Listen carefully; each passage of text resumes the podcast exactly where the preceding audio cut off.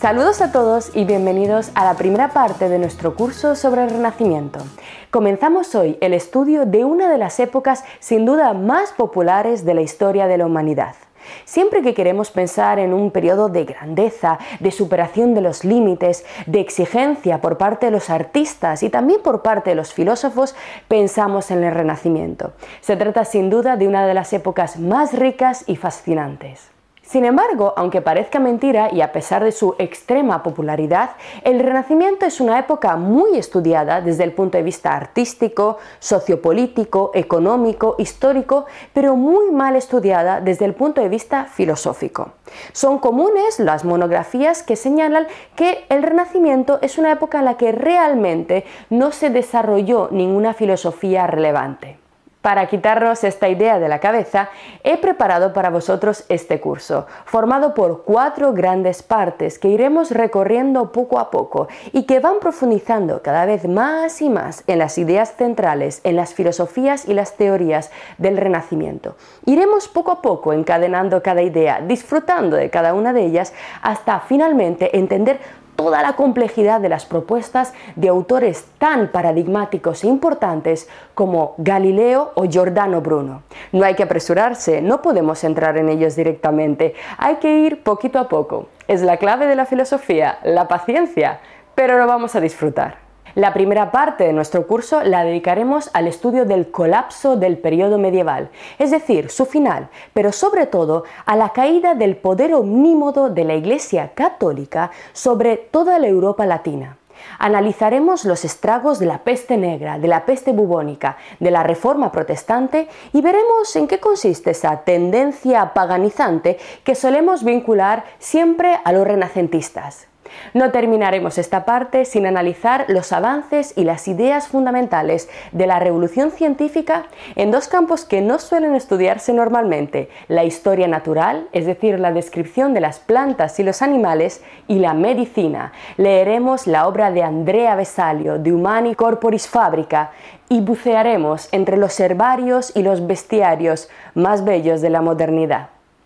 En la segunda parte de nuestro curso empezaremos el estudio de nuestro primer autor, Giovanni Pico de la Mirandola. Es un autor que quizá no os suene mucho, es un poco más secundario, sin embargo tiene un papel central en el estudio filosófico del periodo renacentista. Pico de la Mirándola es el creador del antropocentrismo y aquel que definió por primera vez la idea del ser humano como cima de la creación. De su mano conoceremos el optimismo, el entusiasmo, la fe ciega en las capacidades del ser humano y el abandono de esa imagen del hombre como una criatura caída, una criatura oscura que está destinada al sufrimiento.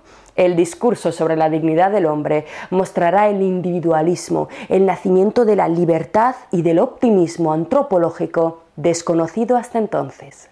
En la tercera parte del curso bucearemos en el pensamiento de Galileo, del gran Galileo Galilei. Por supuesto, lo estaréis esperando y va a ser un viaje maravilloso.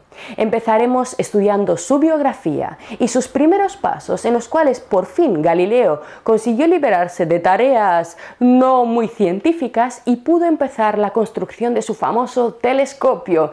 Miraremos a través de su telescopio, veremos cómo lo montó, si funcionaba muy bien o no y leeremos textos, textos en los cuales veremos a Galileo intentando eh, mostrar a otros el funcionamiento, intentando hacer que ellos miraran para que vieran con él las lunas de Júpiter, las manchas del Sol y los cráteres de la Luna.